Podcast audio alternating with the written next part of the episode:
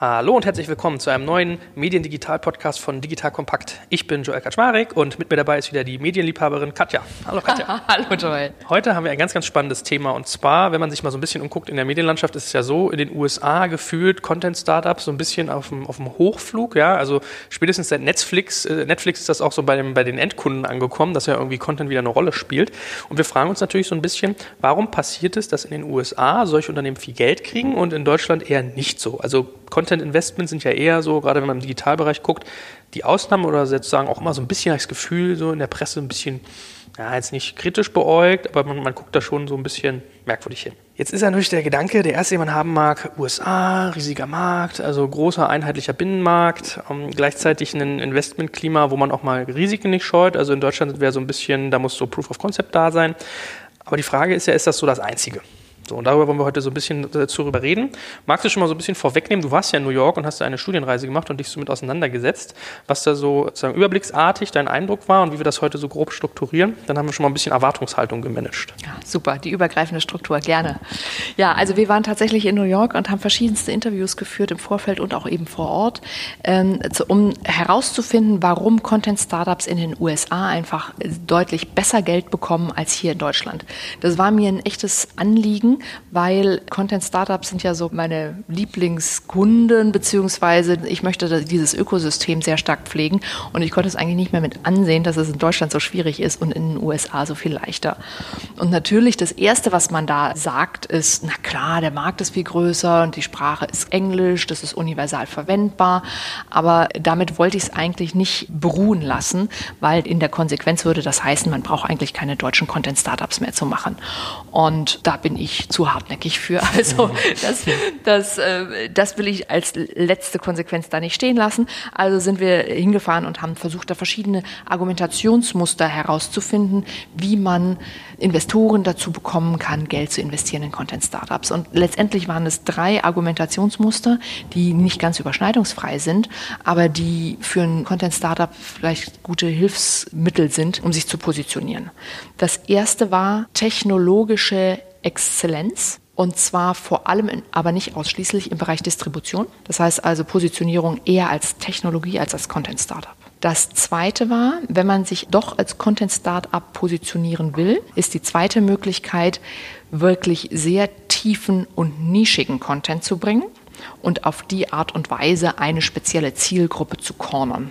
Und das Dritte, da gibt es tatsächlich dann auch noch welche, sind die Reichweitenplays, die wirklich sagen, unter Zuhilfenahme von Distributionsexzellenz gehen wir einfach so wahnsinnig in die Reichweite und versuchen das dann wieder über äh, Werbeeinnahmen zu monetarisieren. Also das ist so ein bisschen die Trias, der wir uns heute widmen wollen. Und wir können ja dabei auch mal so ein bisschen versuchen, die Problematik, die man eigentlich so typischerweise aus dem Bereich kennt, so ein bisschen im Kopf zu behalten. Ja? Also so ein paar Klassiker sind ja irgendwie, wenn ich sowas mache, hohe Anlaufkosten, keine Skalierbarkeit so richtig oder zumindest begrenzt. Gleichzeitig, gerade bei Content hat man ja immer so das Thema Halbwertszeit, also mit dieser ganzen fünf Minuten Aufmerksamkeitsspanne, die man heutzutage noch hat, diese ganze Ökonomie, die sich daraus gebildet hat, oder auch Millennials, die sehr viel äh, ausprobieren und sehr viel, sehr, sehr sprunghaft sind, hat man ja manchmal so ein bisschen das Gefühl, wenn ich Content produziere, wie lange hält der eigentlich?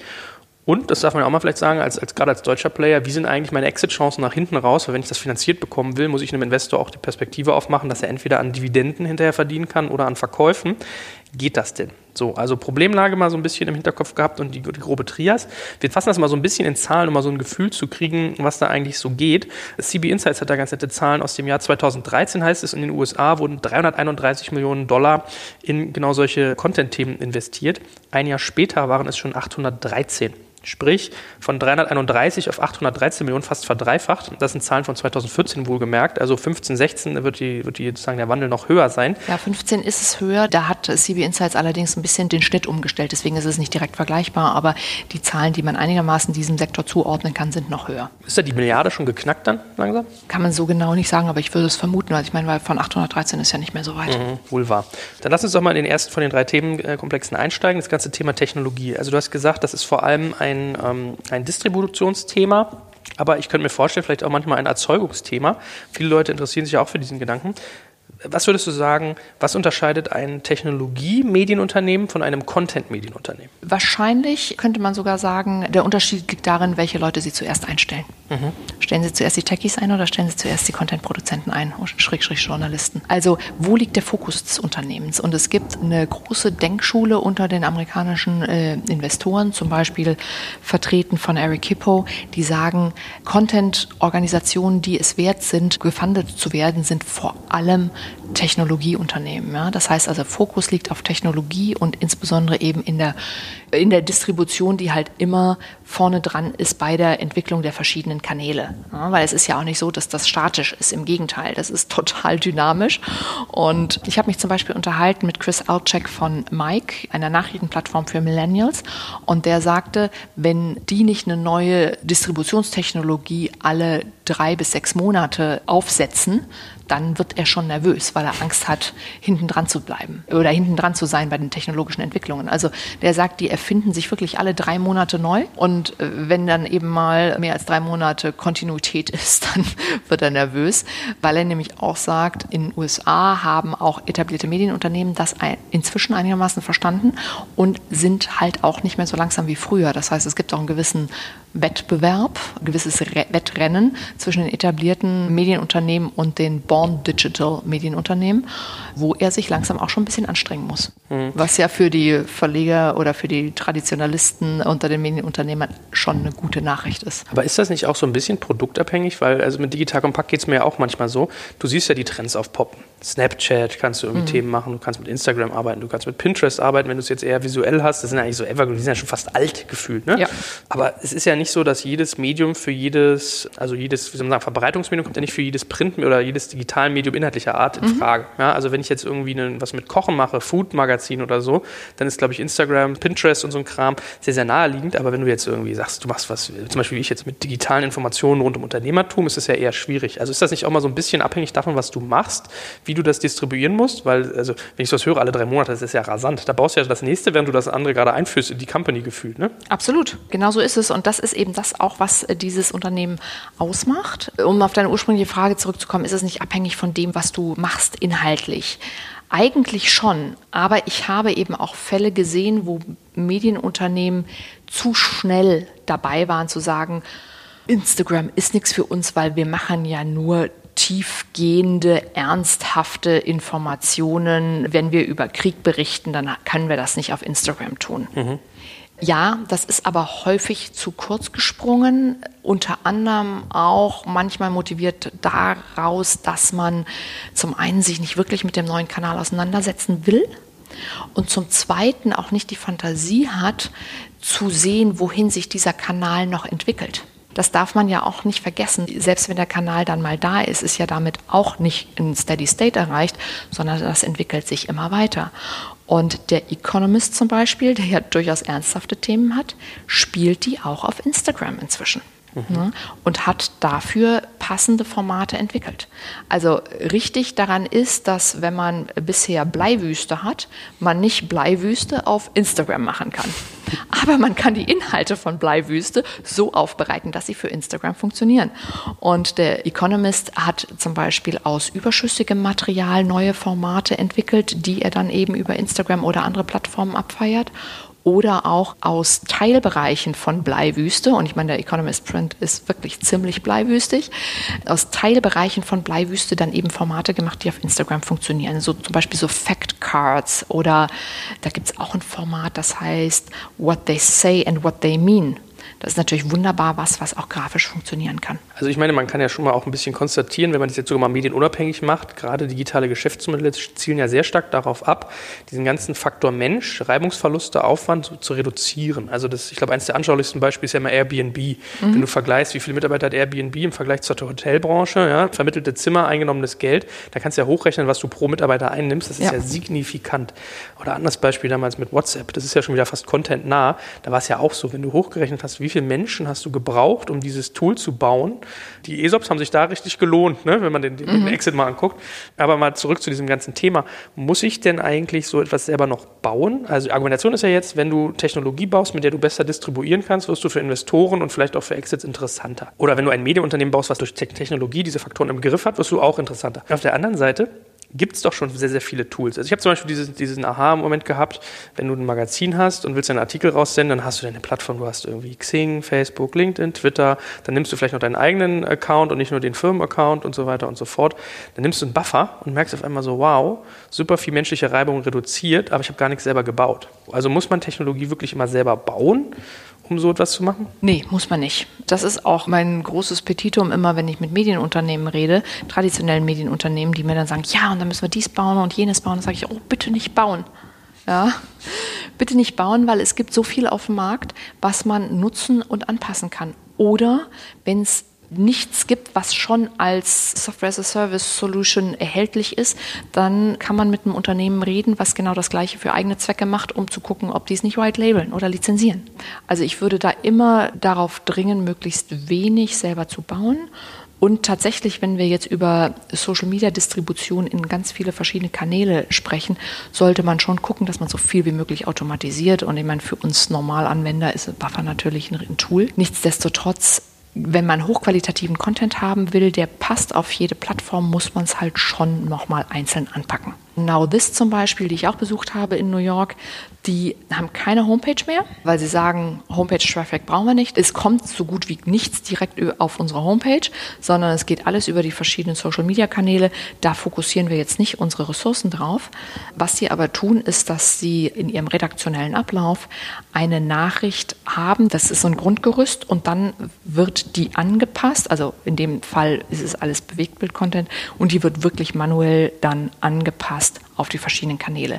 Also die machen daraus ein Weinvideo von sechs Sekunden, die machen daraus Facebook zwischen 25 und 35 Sekunden, die machen daraus Twitter mit um die 15 Sekunden, die machen daraus ein Instagram Still und was weiß ich, was für Plattformen die auch gerade noch bedienen. Das ändert sich auch mal so ein bisschen. Das heißt, da gibt es eine gewisse automatische Vorarbeit, aber letztendlich ein bisschen manueller Aufwand ist noch dabei. Ja, aber dann kann man ja so ein bisschen zusammenfassen. Also es geht eigentlich um technologisches Mindset mit dem Ziel zu automatisieren, Reibung und Kosten zu senken. Mhm. Damit haben wir zum Beispiel dieses Problem, was wir am Anfang hatten, die Halbwertszeiten von Content ist ja irgendwie so ein Thema und Distribution, wie kriege ich das günstig hin? Also teure Anlaufkosten, kriegst du ja so ein bisschen in den Griff.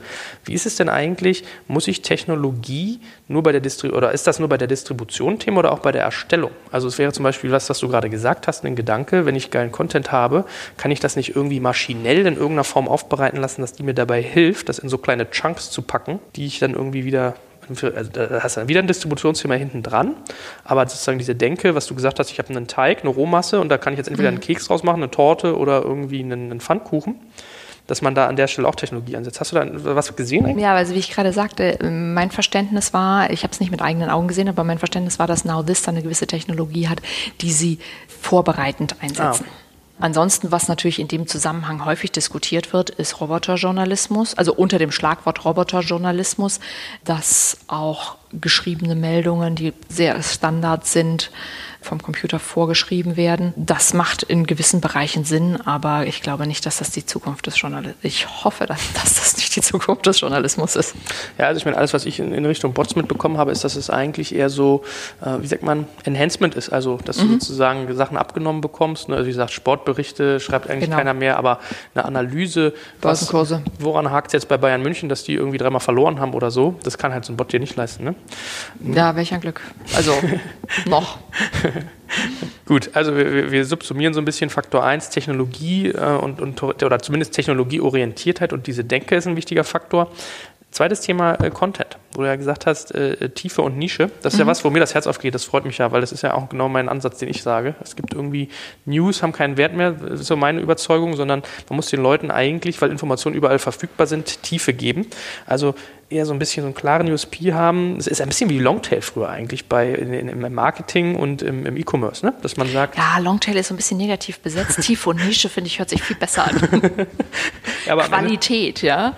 Okay, da sagst du aber gerade ganz, ganz Wichtiges. Also es geht einerseits um Fokus auf eine Art und dann aber auch Qualität, höre ich daraus. Das sind sozusagen die beiden Stellschrauben, die du da identifiziert hast. Ja, wobei Qualität, der Qualitätsbegriff ist eben relativ. Das wollte ich mich gerade sagen. Ja, der Qualitätsbegriff muss total relativ gedacht werden in Bezug auf die Zielgruppe. Ich habe zum Beispiel ein Unternehmen gesehen, The Dodo heißen die, mhm. sind auch bei Libra Hippo Ventures äh, mit im Portfolio. Die machen tierbezogene Themen und die machen die für ihre Zielgruppe, glaube ich, genau richtig. dass du und ich da auf der Webseite vielleicht manchmal ein bisschen die Augenbraue hochziehen würden, ist davon total unbenommen, weil das ist ein ganz spezielles Thema für eine Gruppe von Leuten, die selber Tiere lieben, nicht unbedingt selber welche haben, aber Tiere lieben und sich Tierrettungsvideos angucken wollen. Da geht es ganz viel um ausgesetzte Tiere und so weiter und so fort. Und damit haben die auch eine sehr emotionale Bindung der Zielgruppe an ihre Publikation geschaffen. Das ist das eine. Also das ist ein Beispiel für ganz eng bezogenen Nischen, aber dann äh, fällt in diese Strategie natürlich, fallen in diese Strategie auch noch all die millennial-bezogenen News-Angebote rein. Die sind dann im Angang an sich etwas breiter, sagen wir machen äh, News für junge Leute, aber viele vertikalisieren dann sehr stark direkt unter der Dachmarke. Ja? Also man sieht es zum Beispiel bei Weiß, die ja quasi der Großvater dieser Angebote sind, die zunehmend die Weißmarke in den Hintergrund ziehen zugunsten von Broadly, Motherboard, Munchies etc. Aber man sieht es zum Beispiel auch bei Elite Daily, ein Angebot, was für tatsächlich auf Millennials bezogen ist, die zum Beispiel auf Facebook nicht die Elite Daily Seite in den Vordergrund geschoben haben, sondern die verschiedenen Verticals. Ja, das war nämlich, was ich dich gerade mal fragen wollte, ist die Konsequenz daraus, dass man vertikalisieren sollte? Also macht es zum Beispiel Sinn zu sagen, ich gehe hin, habe eine Dachmarke, die für irgendwas Bestimmtes steht, vielleicht ein Prozedere, einen Qualitätsansatz und gehe dann aber hin und sage, ich mache einen, zum Beispiel Haus, Tiere kannst ja super sagen, du machst ein Magazin zu Pferden, eins zu Katzen, eins zu Hunden, eins zu, weiß ich, Hamstern und Co. Ist, ist sowas dann sozusagen die, die logische Konsequenz? Das ist auf auf jeden Fall eine kluge Strategie, wenn man auf der einen Seite groß sein will und die damit verbundenen Skalenvorteile nutzen will, gerade im Hinblick auf die Vermarktung, aber andererseits eben auch diese fragmentierte Mediennutzung, dieses nischige abdecken will. Weil ganz ehrlich, bei der Fülle der Medienangebote, die wir heutzutage haben, ja, hat keiner mehr eine Toleranz für einigermaßen passenden Content.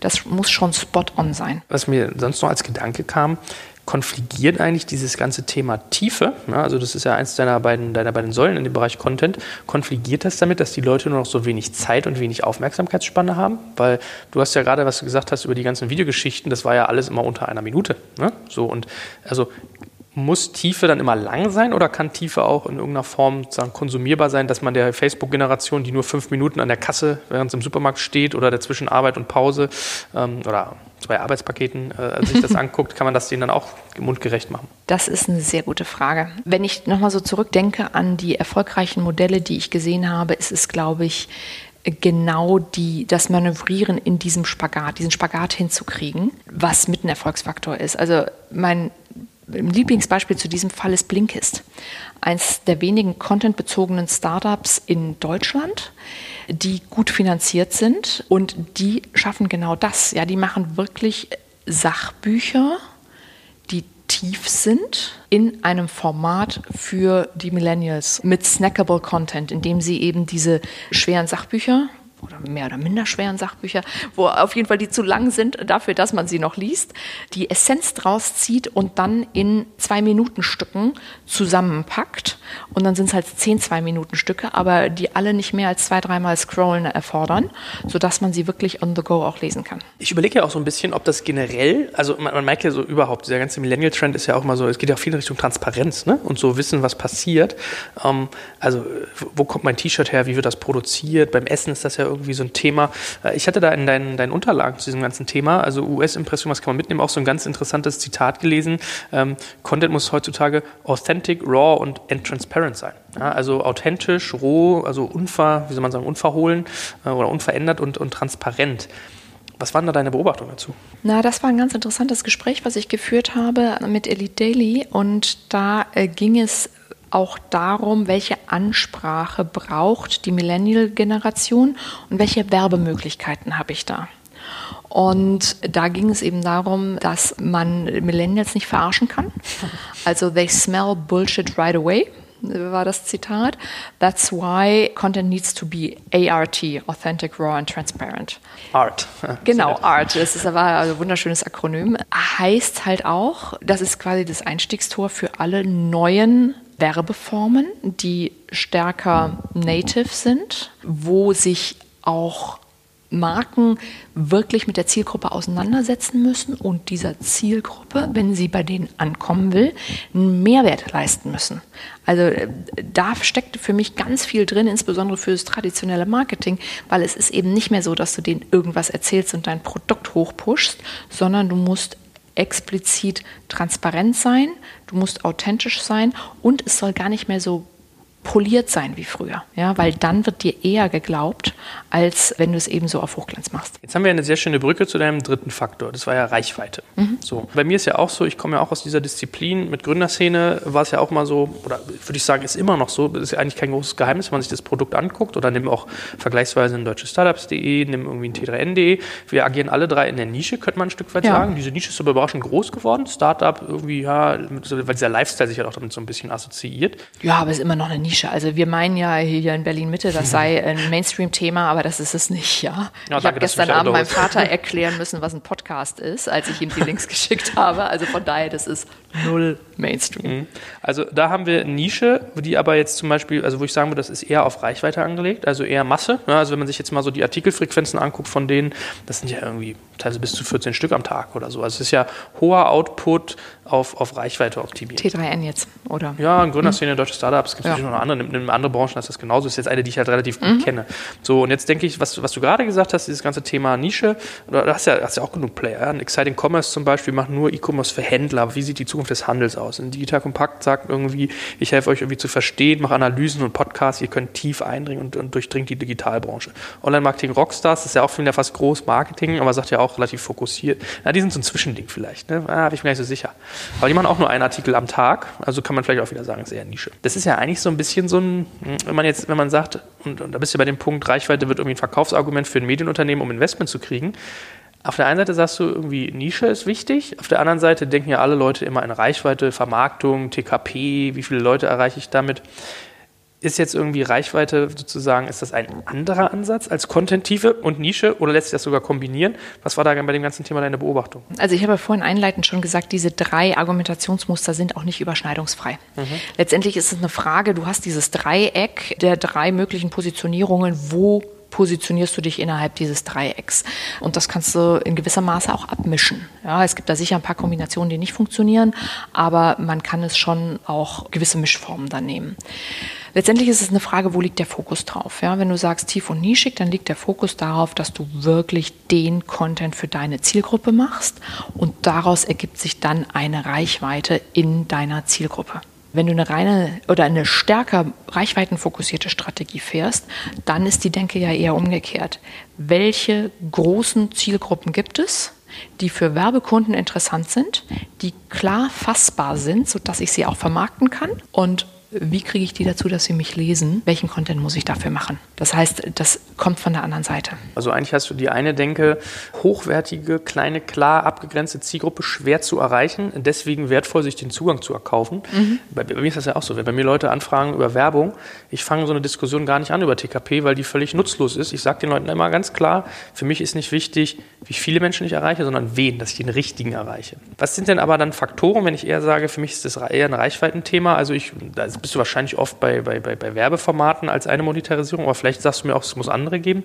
Was sind denn die Erfolgsfaktoren für solche Modelle? Ein bisschen das, was ich gerade schon sagte. Also du musst wenn du eine Reichweitenstrategie fährst, musst du eine große Zielgruppe adressieren, die interessant ist für Werbekunden und die halt auch so gut abgrenzbar ist, dass sie für Werbeagenturen den Werbekunden gut verkaufbar ist. Mhm. Ja, da ist in den USA natürlich die Millennials als große Masse, die Hauptzielgruppe, nicht zuletzt deswegen, weil die auch riesig groß ist. Ja, also ich glaube, es sind irgendwie 15 oder 20 Millionen ja, Millennials in, nee, das müssen eigentlich mehr sein. Auf jeden Fall ist es eine große Zielgruppe. Ja, Millennials in den USA. Und die haben zudem auch noch ein verfügbares Einkommen und eine Bildung, die keine andere Generation vorher in den USA hatte.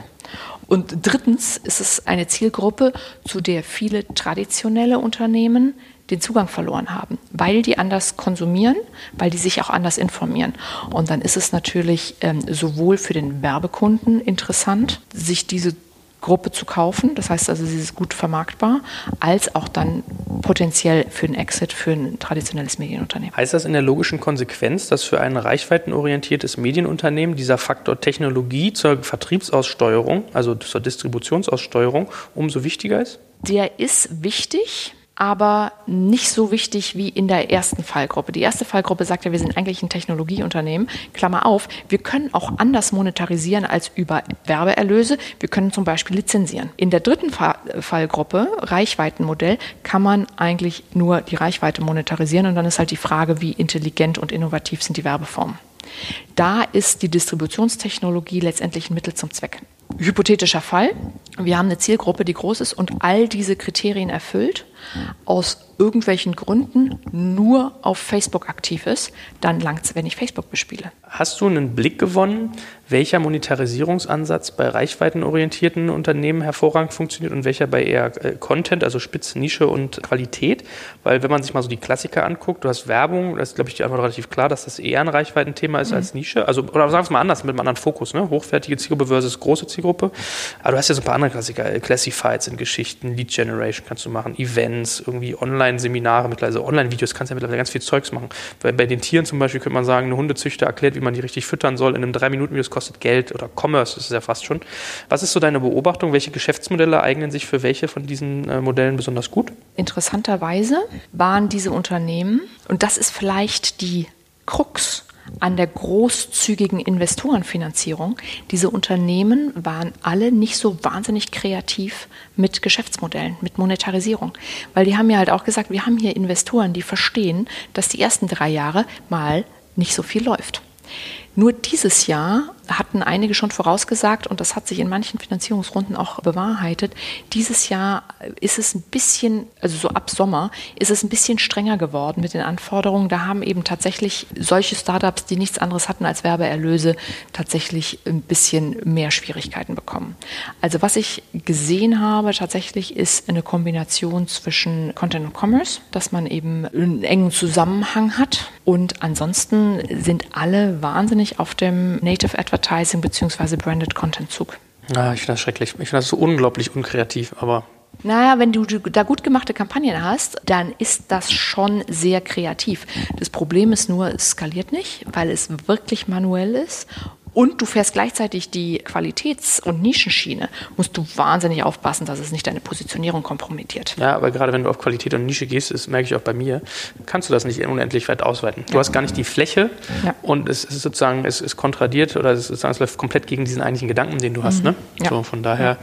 Ähm, also von daher habe ich da, also was ich neulich gesehen habe hier in Deutschland, ist My Monk sehr stark auf Facebook aktiv mit Themen wie Achtsamkeit, verbessere dein Leben und so weiter. Natürlich highly shareable and likable Content, ja, mhm. für alle Leute, wahrscheinlich meistens Frauen, die abends frustriert vor ihrem Computer sitzen und sagen, ja, genau so ist es. Die monetarisieren halt über den Verkauf von E-Books. Und das finde ich schon clever. Ist wahrscheinlich wegen der Sprache jetzt nichts, was ins Unendliche skaliert, aber es skaliert halt schon mal eine Ecke weiter als Branded Content. Ich sehe schon, wir machen mal einen eigenen Podcast zur Monetarisierung von Medieninhalten. Macht ja, Sinn. mein Lieblingsthema. Eine Sache, die wir bei diesen ganzen drei Faktoren bisher noch gar nicht angesprochen haben, wo ich initial gedacht hätte, ob das nicht vielleicht sogar ein vierter Faktor ist, ist, das, ist der Faktor Marke. Also wie wichtig ist die Marke, wenn ich eigentlich hingehe. Gut, wenn wir jetzt sagen, unsere Brille ist, wie kriege ich ein Medienunternehmen finanziert, ist oft ja noch keine Marke da. Da kannst du nur sagen, ich möchte mediensensitiv, äh, markensensitiv skalieren, also ich möchte sozusagen mich darauf fokussieren, gerade wenn du zum Beispiel Nische und Qualität machst. Aber ist das ein vierter Faktor oder spielt der eher, liegt der eher über allen anderen drei drüber? Ich würde sagen, der liegt unter allen anderen dreien drunter. Drunter? Okay. Ja, weil tatsächlich, ich habe das auch versucht zu ergründen, als ich in New York war und habe mit vielen drüber gesprochen. Marke ist wichtig nicht als solche, sondern als Absender. Das heißt, Marke ist insofern wichtig, als dass man sich darüber im ganzen Social-Media-Dschungel als Absender erkennbar machen kann. Aber es ist nicht mehr so, dass gerade die jungen Zielgruppen, die ihre Mediennutzung sehr stark auf Social Media haben, dann gezielt irgendwas ansurfen, weil einfach die Social Media Nutzung anders funktioniert. Ja? Also wer geht denn schon auf die Facebook-Seite von der Süddeutschen. Jeder liked die und kriegt die dann in seinem Stream. Das heißt also, es ist nicht mehr in Anführungszeichen Direct Type in Anführungszeichen. Ja? Eher Push.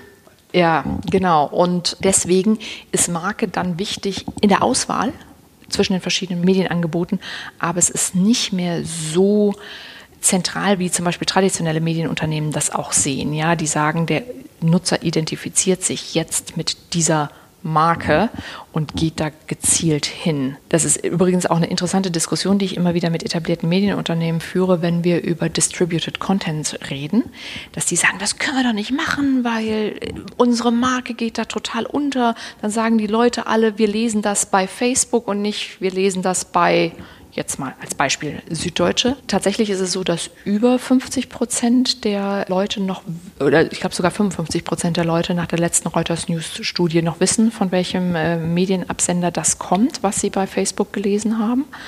Und die Born Digital Medienangebote haben damit überhaupt kein Thema. Also ich glaube, das ist tatsächlich eine, ähm, eine Komponente, die zunehmend an Bedeutung verliert, insbesondere wenn man sich das in der langen Reihe anschaut. Ich glaube das ja nicht.